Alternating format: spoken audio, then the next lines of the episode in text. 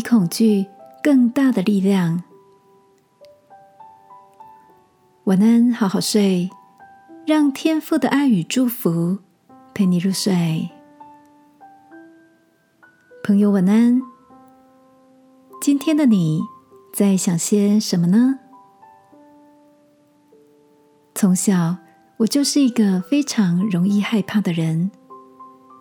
我怕黑，怕一个人，怕任何的虫，更怕输。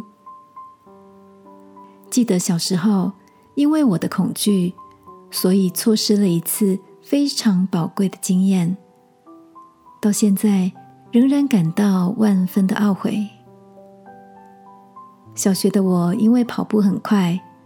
四年级加入了田径队，无论是大晴天、下雨天，早上七点就要到学校操场集合，趁着第一节课开始之前完成所有的训练。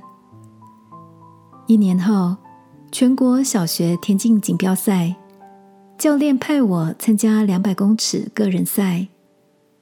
随着比赛的日期越来越近。内心的恐惧越是无限放大，最后我随便搪塞了一个理由，告诉教练我不能参加比赛。这么多年过去，这件事带给我很大的遗憾，不是因为没有报得奖项，而是比赛还没有开始，我就因为惧怕而先认输。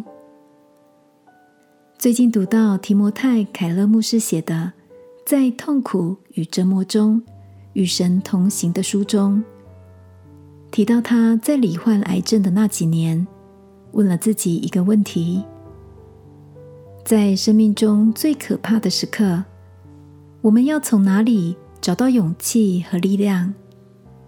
他说：“真正的勇气不是没有恐惧。”而是有喜乐同在，即便恐惧依然还在，但是能有勇气面对，能够喜乐，能够感受到出人意外的平安。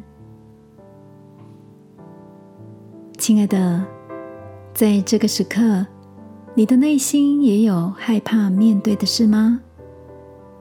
一起来仰望爱我们的天父，有他同在。他总不撇下你哦，亲爱的天父，你说，即便我们行过死荫的幽谷，我也不怕遭害，因为你与我同在。祷告，奉耶稣基督的名，阿门。晚安，好好睡，祝福你找到。大过惧怕的力量。耶稣爱你，我也爱你。